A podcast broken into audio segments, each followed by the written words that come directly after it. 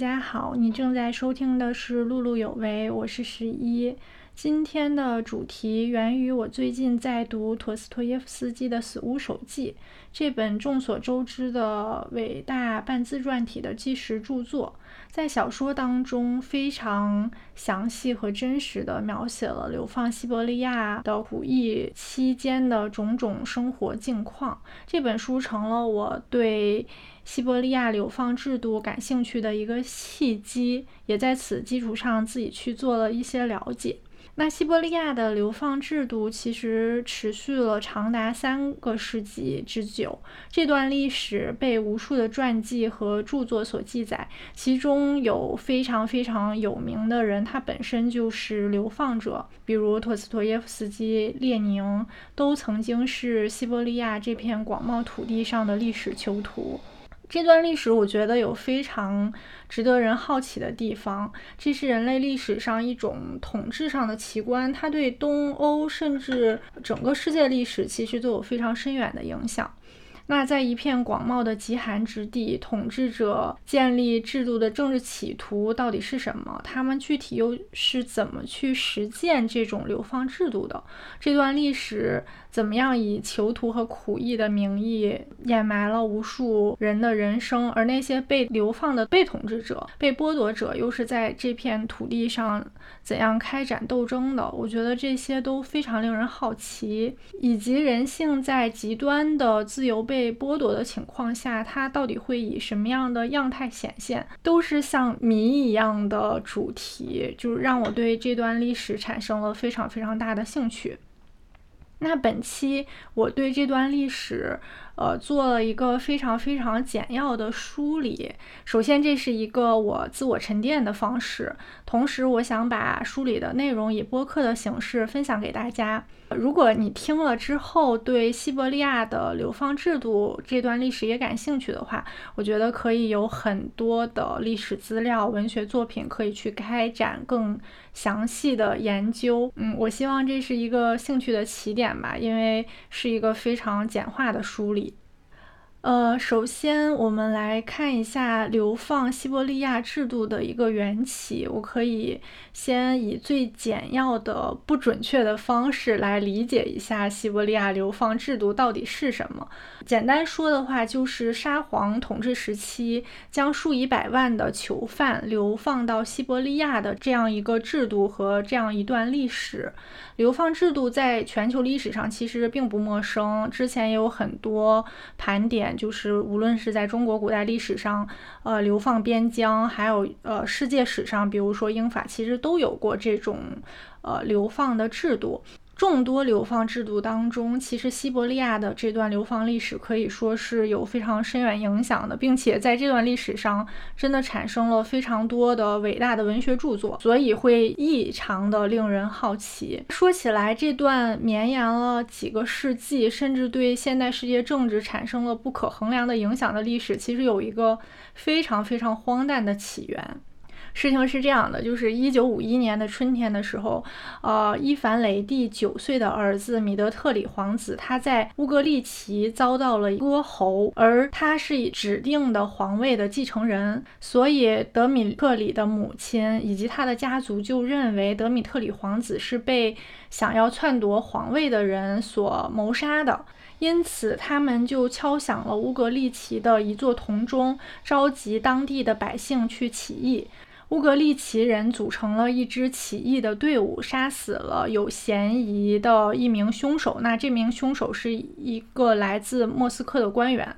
呃，这场萨欧乱引起了克林姆林宫的愤怒，之当时的戈杜诺夫令军队去进发到乌格利奇去镇压这场暴动，并且在第二年的春天就对这场暴动当中的人进行了审判。当时是大约审判了两百名市民的一个死刑，其他人判处了监禁。被监禁的人当中，又有很多人是非常严酷的酷刑，比如说在当时俄国非常流行的鞭笞，以及把他们的那个鼻子撕破。呃，对于那些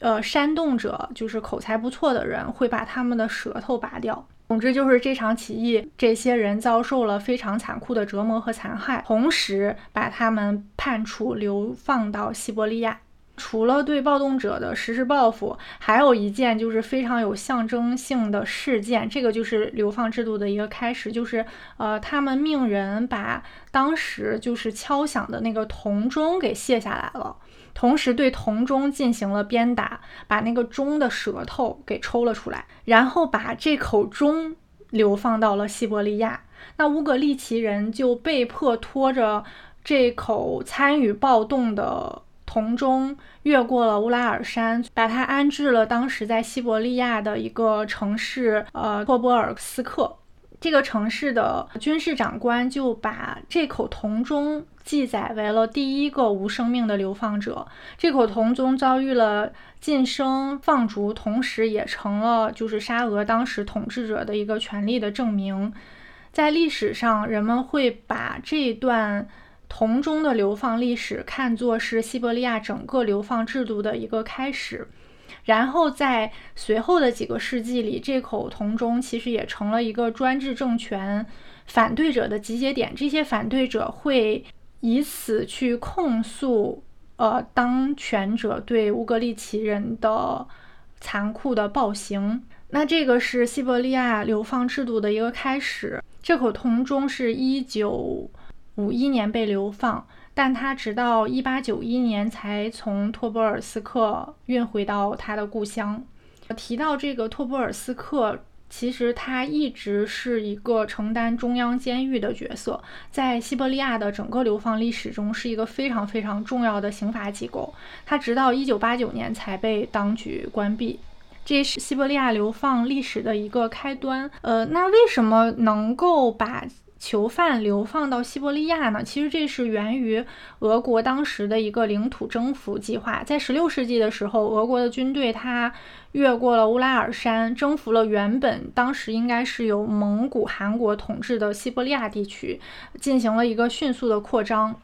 在这个扩张的过程中，呃，它的军事实力、后勤管理、行政管理其实都出现了大量的问题，因为它不断的在扩张自己的土地，后面的这些管理或者是军事其实是没有跟上的。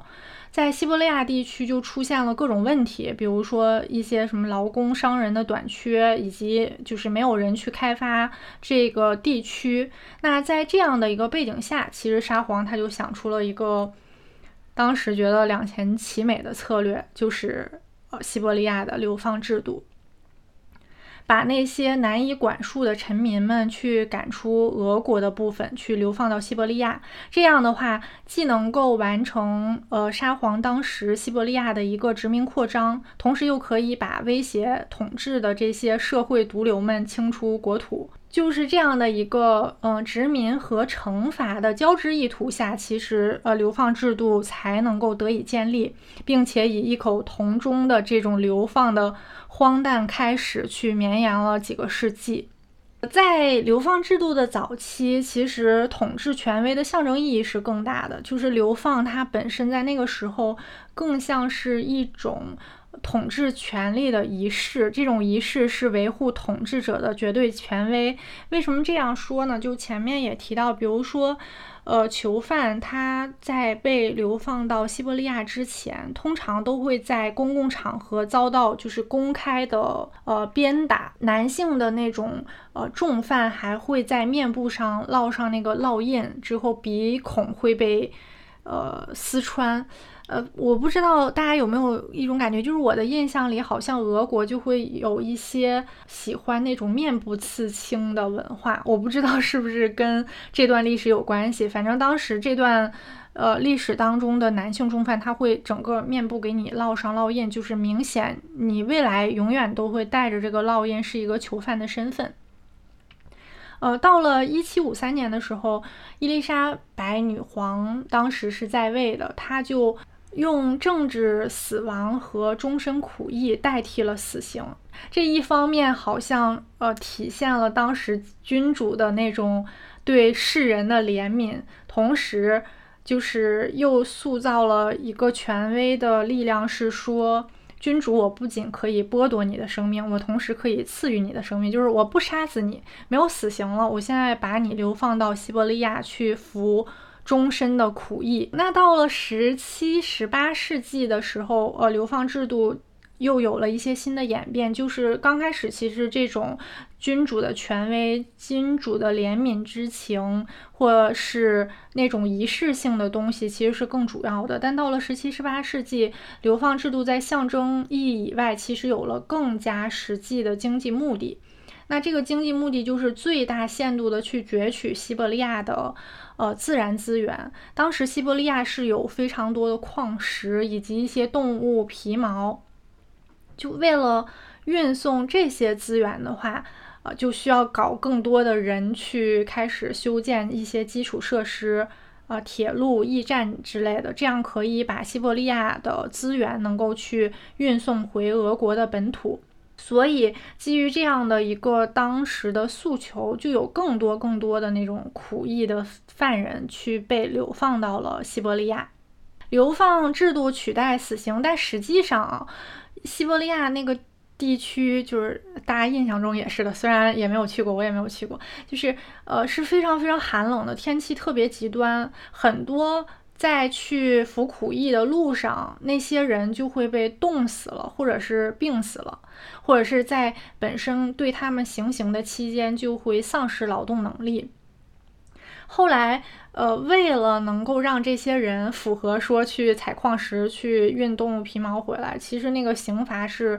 变轻了的，就是尽量不要把这些人打成残疾，或者说在整个流放过程中让他丧失劳动能力，那就不符合当局让他们去殖民和开发西伯利亚的这个诉求了。啊，西伯利亚有非常重要的三个大城市，就是在流整个的流放制度当中充当着非常重要的行政机构。他们分别是托波尔斯克、托木斯克和伊尔库兹克，像说绕绕口令一样。到十九世纪的时候，虽然前面有流放制度的一个发展，但是在十九世纪初，其实这三座城市的人口分别都没有超过一点五万人。多数人口，多数城市的，就是西伯利亚多数城市的人口其实是不超过五百人的。但是到了后半夜，西伯利亚整个的总人口就达到了一百万。也就是说，从呃流放制度开始之前，开始的时候，其实整体流放的人并不是那么多的。但到了十九世纪之后，就有非常非常大量的犯人被流放到西伯利亚去服苦役。这个期间很有意思的地方是，西伯利亚的这种流放制度，它到底都去流放了什么样的人？呃，这个其实也是有一个历史演变的过程的。比如说，最开始他流放的是乌格利奇的政治暴动者，就是咱们前面提到的。但是后来随着沙皇，呃，中央集权的专制统治，被流放的对象就不断的进行了一个扩大。其中有很多人在后来的流放制度演变当中当中，其实他们是没有犯罪的。比如说有一些砍伐树木的人，就是那种穷人可能去砍伐树木，还有一些采盐的人，以及当时呃沙皇俄国它本土的一些流浪者和乞讨者，这些人都被流放到了西伯利亚。呃，后来包括一些妓女或者是酒鬼、欠债的人，反正以各种名目被判了有罪，去流放到了西伯利亚。呃，沙皇俄国的历史，它也是伴随着人们对农奴制的一个不断反抗的历史。所以在这个期间，有一些就是农民起义去反抗农奴制，那这些起义者他们也会被判去西伯利亚服苦役，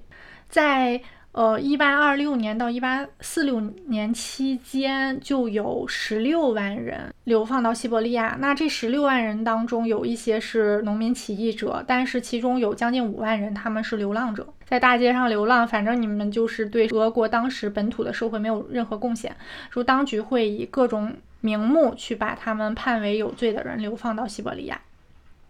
这些还是只是在。呃，暴动的人和底层的人当中去流放到西伯利亚，但接下来这个人群又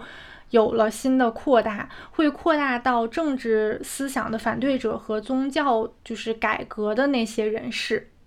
那些不顺从君主专制的人，或者是批判农奴制的人，他们都会被流放，就是迫害到西伯利亚服苦役。为什么就是之所以能随便去流放各种人呢？这个中间有一个非常诡异的制度，叫做行政流放。行政流放它怎么说？就是非常流氓的一个制度，就是它可以让审判是。呃，规避一些法律细节，而且不需要去对公众公示的这些，在以行政呃流放的名目就是定罪的人，他们是没有上诉的权利的，不允许上诉的情况下，就可以直接被判为驱逐到西伯利亚去。那这个事情其实就说不清了，就是这个制度，它不仅仅成为了政府高压的一个工工具，就是它也会被。其他人士去所利用，完全就变形了。当时会有一些农民或者是商人的社区，他们就成了一个对付异己的手段。随着呃这段历史的发展，这个人员规模是不断扩大的，同时这种制度几乎是完全被滥用了，就是一个消除异己的制度。到了十九世纪三十年代的时候，其实有嗯半数流放到西伯利亚的人，他们连法庭都没有上过，连法官都没有上，没有见过，就被流放到西伯利亚了。可见这个流放制度在真正执行的过程中，其实可以说毫无法律的公正可言，它就成了嗯有权者向无权者的一个压迫的工具。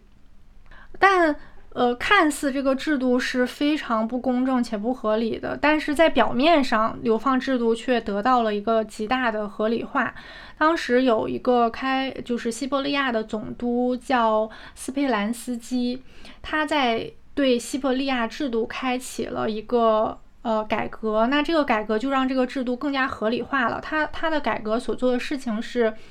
呃，让流放西伯利亚的重犯分别去。处于不同的就是刑期的年限，就是刚开始的时候流放到西伯利亚，其实你就终身要去流放到那里。但是后来的话，他们会根据你判处的呃刑罚不同，去服不同年限的苦役。如果这个苦役服服完了之后，你就可以被流放到西伯利亚的某个就是定居点，你就可以在那儿生活了。就是罪行不严重的话，那你可能被呃驱逐到西伯利亚的时候，其实你就不用服苦役，你就直接被判流放到某个据点。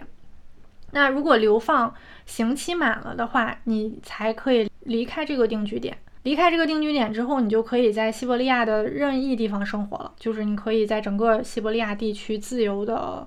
呃，搬迁。但是，呃，这样的话，其实很多人被流放之后，他就就服完苦役，或者是可以离开定居点之后，他就成了当地的，呃，西伯利亚当地的一些居民了。等于其实是一个俄国整个向西伯利亚输送一些人口的一个机制了。如果这些人他要回到俄国本土，就是俄国欧洲的部分，他必须拿到当局的许可证，他才能回来。如果没有这个许可证的话，他就要终身留在西伯利亚地区。在这个整个流放过程当中，当局就是让这些人成为一个殖民的开发者，在判处这些人去西伯利亚的同时，他们还会去鼓励。妇女和孩子去跟随这些流放者，去稳定一个治安。如果，嗯，就是农，就是当时的农奴，比如说某个农奴他被判流放西伯利亚了，那他西伯利亚政府是会允许他的妻子和孩子跟他一起去的，并且如果他的妻子和孩子也跟他一起去了，政府会给这个农奴主一部分补贴，就是鼓励这些人能够就是居家前往西伯利亚，这也是为了。当时流放者的一个稳定，因为流放者他呃是有着巨大的社会冲突和犯罪隐患的，尤其当时西伯利亚当局其实局势是非常非常紧张的。一八九七年的时候，在那个人口普查普查的数据当中显示，西伯利亚五百多万人当中有三十万人是流放者。那如果这些流放者他只是一个人被判刑流放到这里，其实是对社会安全一个很大的威胁，所以当局就想出来说：“哎，我让你孩子也去，我让你老婆也去，是不是这样就可以去稳定一下治安？”那在这这段流放历史当中，有几段非常非常呃有名的、众所周知的历史段落。呃，其中一个就是这些流放者当中有一支非常重要的力量，就是十二月党人。那他们是在。呃，一八二五年领导的一场企图推翻沙俄的专权统治的起义当中，最终失败了。那这些革命者他们就被流放到了西伯利亚。十二月党人当时是参与俄法革命的一些将领，他们在保卫祖国的过程中，其实战胜了拿破仑的军队，并且怀有非常深刻的爱国之情。当他们就是消灭了外部敌人之后，同时回看呃当时沙俄的国内的时候，会认为农奴制度是非常非常落后的，所以他们想去发动起义，去变革当时的一个社会状况，但他们最终是失败了。虽然这些。呃，十二月党人在起义当中失败了，得受到了沙皇的，就是残酷镇压。但是他们赢得了革命者的威望，就是他们被当做，就是被俄国的民众当做自由和改革事业的牺牲者。这些人很多被判流放西伯利亚，但他们在这个流放的过程中，其实是把。呃，一些精英的思想带到了这个西伯利亚整个的这个政治沙漠。后来，西伯利亚其实成为了欧洲共和运动和俄国国民革命运动的一个中心舞台，跟这个有很大关系。因为刚开始流放的其实确实是一些犯人或者底层人民或者流浪者，但后来其实有非常多的革命者，有非常多的精英人士，他们也被流放到了西伯利亚，成了。这片土地上政治革命的一个火种。那十二月党人流放到西伯利亚的过程当中，就衍生出了非常非常多的爱情故事。这个爱情故事有一些影视作品，包括文学作品都，呃，有就是描述过或者拍过类似的影片。这段历史当中有一段比较出名的爱情故事，就是，呃，十二月党人当时的领导者之一谢尔盖·沃尔孔斯基，他的妻子，就他们都是贵族嘛，他的妻子也是贵族。当就是起义失败之后，沃尔孔斯基他被判处流放西伯利亚之后，他的妻子是不顾家人的反对，就是跟父亲完全决裂的情况下，一起跟，呃，丈夫流放到了西伯利亚。后来，他就是对父亲的阻拦的一些呃叫什么沟通过程也被记录下来，但是我不知道这个是不是有文学的美化，就是会有一些当时的呃对话流传下来。之后有一段我觉得还挺挺有意思的，可以跟大家分享一下，就是她当时要跟自己的丈夫一起去流放西伯利亚的时候，她的父亲一直阻拦她嘛，之后她就对她的父亲说了这样一段话，说的是。可怕的折磨在等着我。是的，如果我按照您的意愿留下来，分离将使我痛苦，我会得不到安宁，日日夜夜我都为我可怜的孤儿哭泣。我会一直想念我的丈夫，倾听他温柔的责备。最后，她真的是，呃，跟着自己的丈夫一起流放到了西伯利亚。那在玛利亚随着丈夫离开莫斯科之前，她在朋友和支持者的聚会上，也就是当时就是沙俄特别有名的一个文学沙龙上面，受到了就是当时沙龙上的人的赞颂以及算是送行吧。那在这个沙龙上就有赫赫有名的普希金，且他在这个沙龙上面去呃大声朗读了他的一首诗，这首诗。呃，就是可能对呃普希金的诗歌或者是文学感兴趣的人都有读过，叫做《致西伯利亚的囚徒》。十二月党人当时确实在整个的嗯精英阶层享有非常高的威望，所以普希金代表着这些去歌颂他们的人吧，写下这样的一首诗，可以跟大家读一下。致西伯利亚的囚徒，在西伯利亚矿坑的深处，望你们坚持着高傲的忍耐的榜样，你们的悲壮的工作和思想的崇高志向，绝不会就那样突然消亡。灾难的忠实的姐妹，希望正在阴暗的地底潜藏，他们会唤起你们的勇气和欢乐。大家期望的时辰不久将会降临。爱情和友情会穿过阴暗的牢门，来到你们身旁，正像我的自由的歌声会传进你们苦役的洞窟一样。沉重的枷锁会掉下，阴暗的牢狱会覆亡，自由会在门口欢欣地迎接你们。弟兄们会把利剑交到你们手上。这个是当时普希金写给十二月党人的。一首诗，这首诗后来是由玛利亚去传到了远在西伯利亚的牢房当中，其实也是给十二月党人一些精神上的支持。很多十二月党人的妻子，他们都成为了这段历史的一个牺牲者。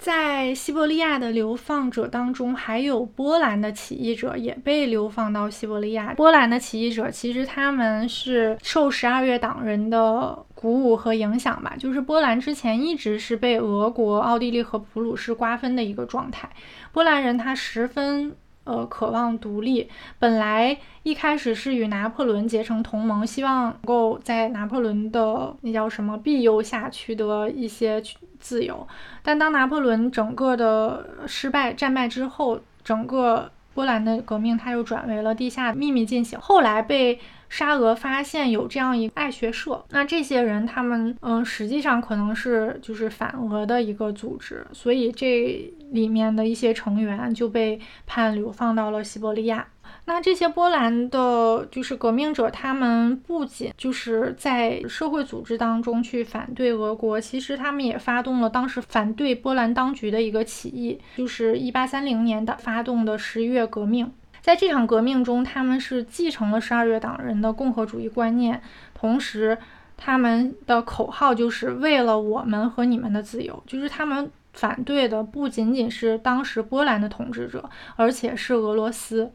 所以很快这场起义就演变成了就是与俄国人之间的一个大规模的冲突，但最终的结局也是这个起义失败了。嗯，一八三一年的时候，沙皇的军队就重新占领了波兰的首都华沙。这次起义的首领叫做呃维索茨基，他没有被判处死刑。就是沙皇是吸取了十二月党人的英雄事迹的一个教训，就是十二月党人当时不是处死了一些人，流放了一些人嘛？但是十二月革命党虽然失败了，但他们在整个的。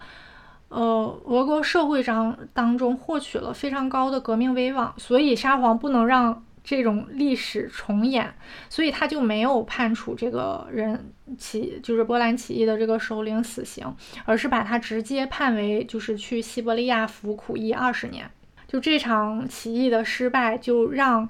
非常多的波兰人成为了这个西伯利亚流放当中的囚徒。我记得那个陀思妥耶夫斯基在《死屋手记》里面，他写波兰囚犯的时候，就是写他们总是聚在一起，不跟其他人接触，什么什么什么之类的。就是我觉得，即使他们被流放西伯利亚，其实他们跟呃俄国的囚犯也是有隔阂的。但是这个可能源于陀思妥耶夫斯基他本身的一个政治立场，就是有点丑化波兰人。我我不知道会不会有这个原因啊。那前面也反复提到特斯托耶夫斯基，就是他也是被流放到西伯利亚嘛。他流放的时候的大的背景其实是，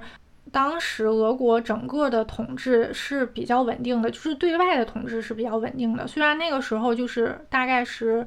呃，一八四八年嘛，欧洲它会有一些，就其他国家会有一些革命，但是俄罗斯它这个帝国本身没有受到太多的影响，而且在。一八四九年的时候，他还派了三十万大军去镇压匈牙利的革命，把这个整个就是边境安定下来了。安定下来之后，沙皇他就开始把整个的注意力去放在了粉碎国内的反对派。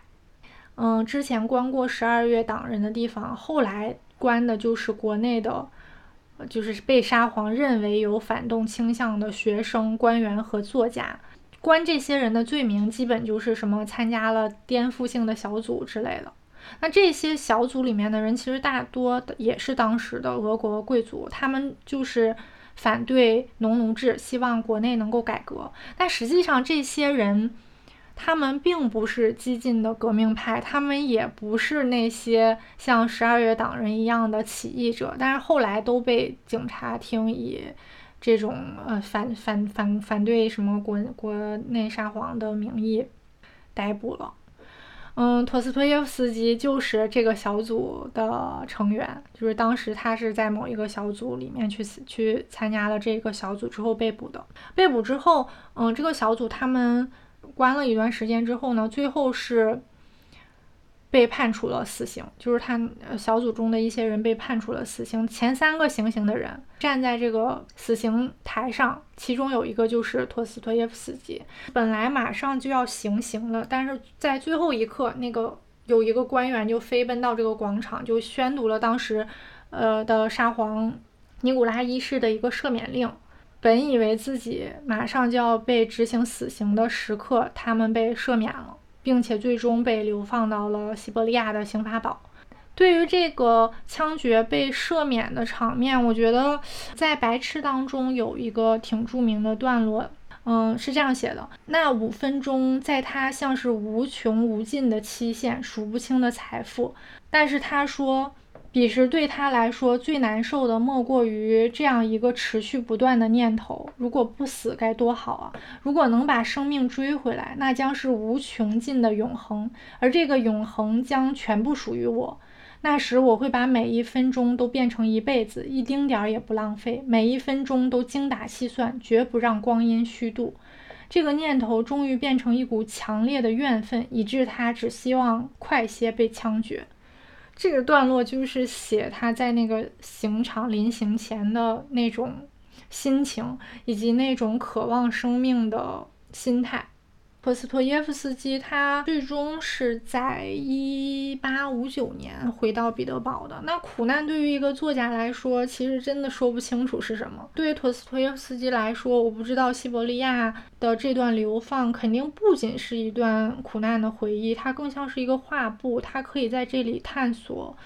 个人和集体救赎的一个可能性，探索俄国的命运前景。另一位的话，我觉得就是也反复被提到的，就是列宁。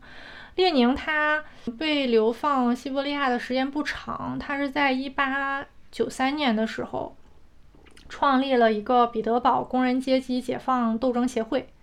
这个协会当时是被呃沙俄帝国认为是有呃危险组织倾向的。之后呃，在一八九五年的时候，列宁又被被捕了。被捕入狱之后，他被判流放西伯利亚三年。嗯，西伯利亚的这些流放者，其实他们也在跟统治者不断的去展开斗争。流放者也会也会带来一些，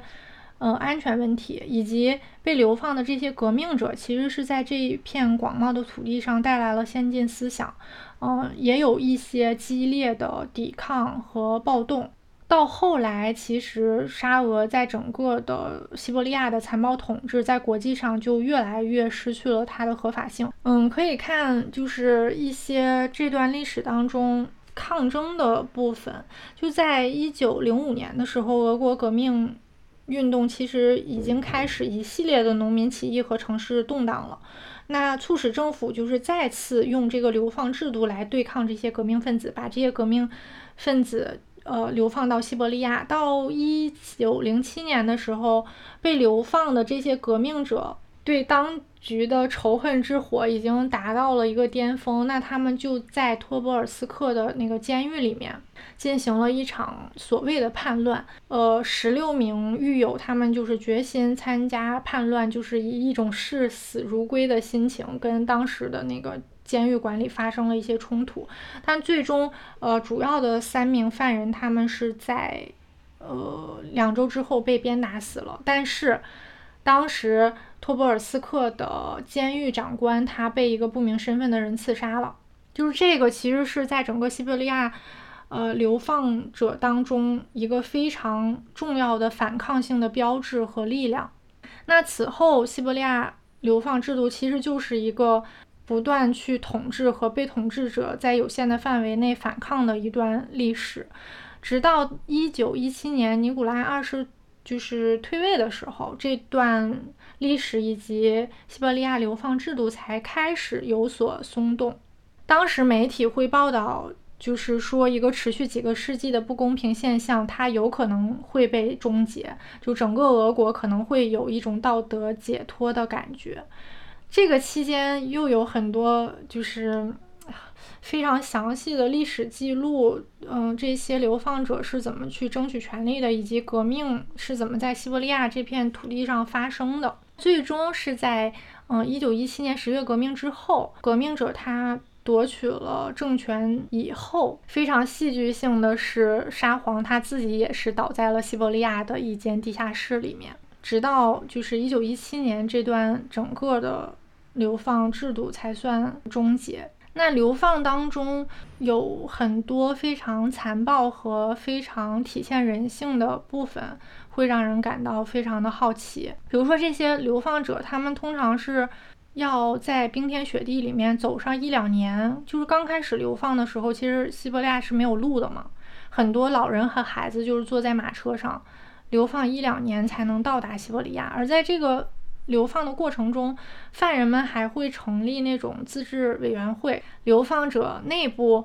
又会形成一个社会，存在着一种剥削和被剥削的人和人之间的关系。那管理的人他们也会默认这些犯人之间去成立一些什么东西，去方便他们管理。还有非常令人好奇的部分，就是在监狱里面，就是在苦行的监狱里面，人的一个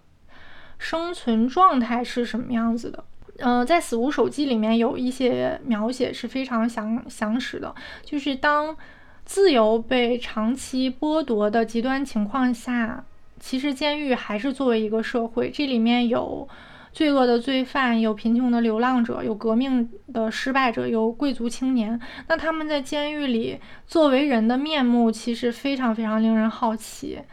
我时常会想，当不管一个什么样的人，他被投放到这种极端的情况下，他们到底如何去生活？通常贵族会比其他人过得好，甚至被人伺候，但是他们同样会受到非常巨大的精神折磨。啊，也有描写到，就是一些人如何为了逃避鞭刑，假装生病，在监狱的医院里面等待下一次鞭刑的这个种种的心理和行为。嗯，如果大家对这种非常呃细微的人性感兴趣的话，真的可以去看《死无手记》，那里面有非常多的描写。哎呀，我又要虎头蛇尾了，就是 前面讲的非常多，但我觉得可能没有太讲清楚。不过也没关系，就是本来就是一个记录式的东西，是引发兴趣的，我就是这样安慰自己。还有一个就是。契科夫他有一个著作叫做《萨哈林岛》，好像也有教翻译什么《萨哈林之旅》的。他是当时库页岛，就是萨哈林岛是西伯利亚流放当中一个就是隔绝的岛，它简直就是一个天然的监狱。就一部分人流放西伯利亚，他们最终被流放到萨哈林岛上面。就在这个岛上，他就是跑也跑不掉，流放者就受着当局残酷的镇压。应该是一八九零年的时候，他是前往了萨哈林岛，并且在这个岛上，呃，生活了八十多天。当时是他已经得了那个肺痨还是什么，他他当时已经就是生病了，并且还挺严重的。但是他就是为了去记录这段生活，就去到了萨哈林岛。去之前，他已经写好了自己的遗嘱，之后顶着风雪来到了西伯利亚，来到了这个俄罗斯的失失落之地。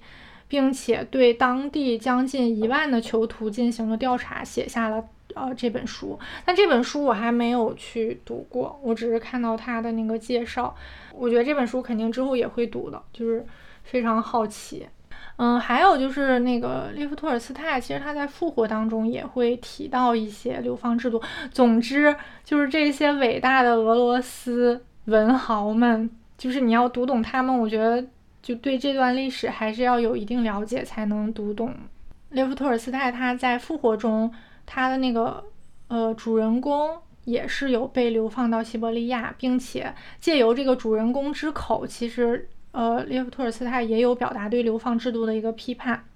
他有一段是这样写的，就是都是一些精心发明的机构，为的是制造严重到极点，在其他环境不可能这样严重的腐化和罪恶，然后把这种严重的腐化和罪恶大规模的散布到全民中去，就好像布置过一种任务，要用最好最有效的方法，尽可能多腐蚀一些人。聂赫留朵夫观察监狱里和旅站上的情形，不禁这样想：年年都有成千上万的人遭到严重的腐蚀。等他们完全败坏了，把他们放出来，让他们把在监狱里学到的败坏行径传播到全民中去。这个也可以看到，呃，列夫·托尔斯泰他本身对流放制度的一个批判，以及他认为这种流放制度最终其实对俄国整个的伤害是非常大的，因为。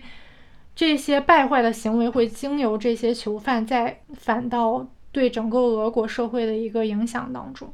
那我看这段历史的时候，嗯，看到它与俄国文学上的勾连，其实这些伟大的著作当中都是有很多真实的历史依托的，以及在历史当中人的命运、人类的命运如何演进，我觉得。非常非常的令人着迷，这也是我对西伯利亚流放制度非常感兴趣的一个原因。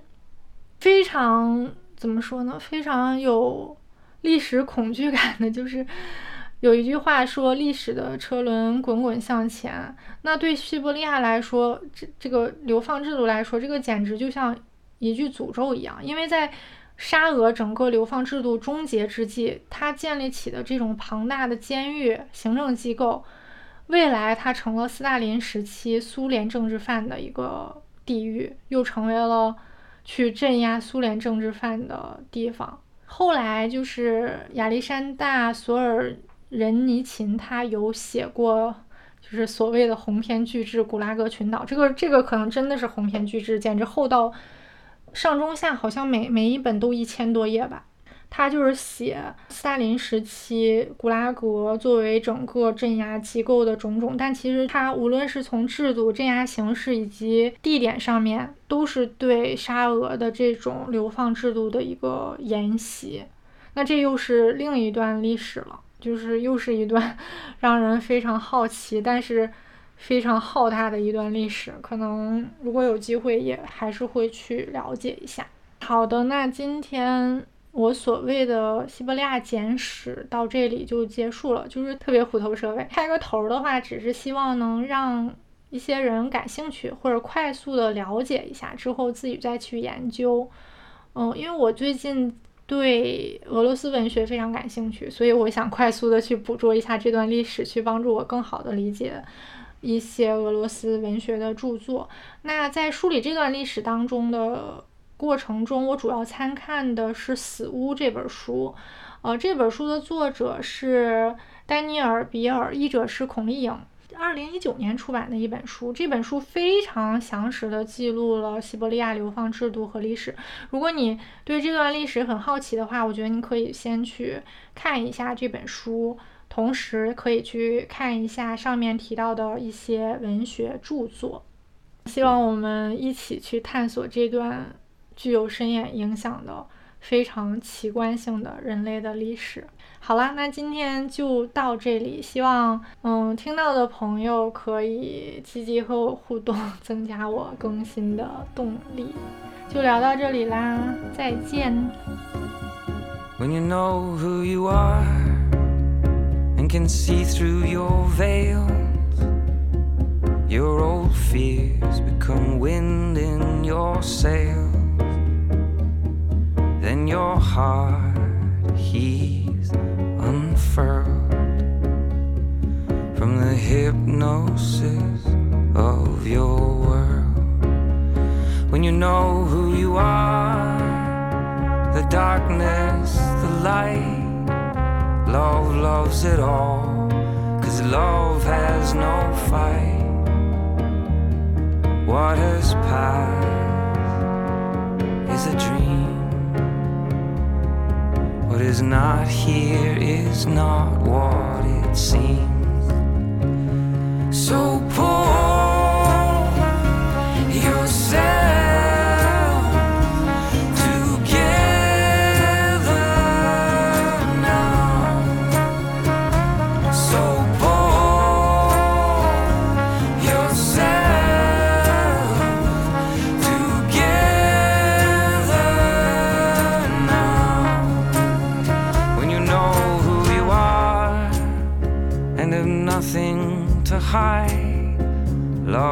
At your feet, and the hands at your side. When your ears are your words.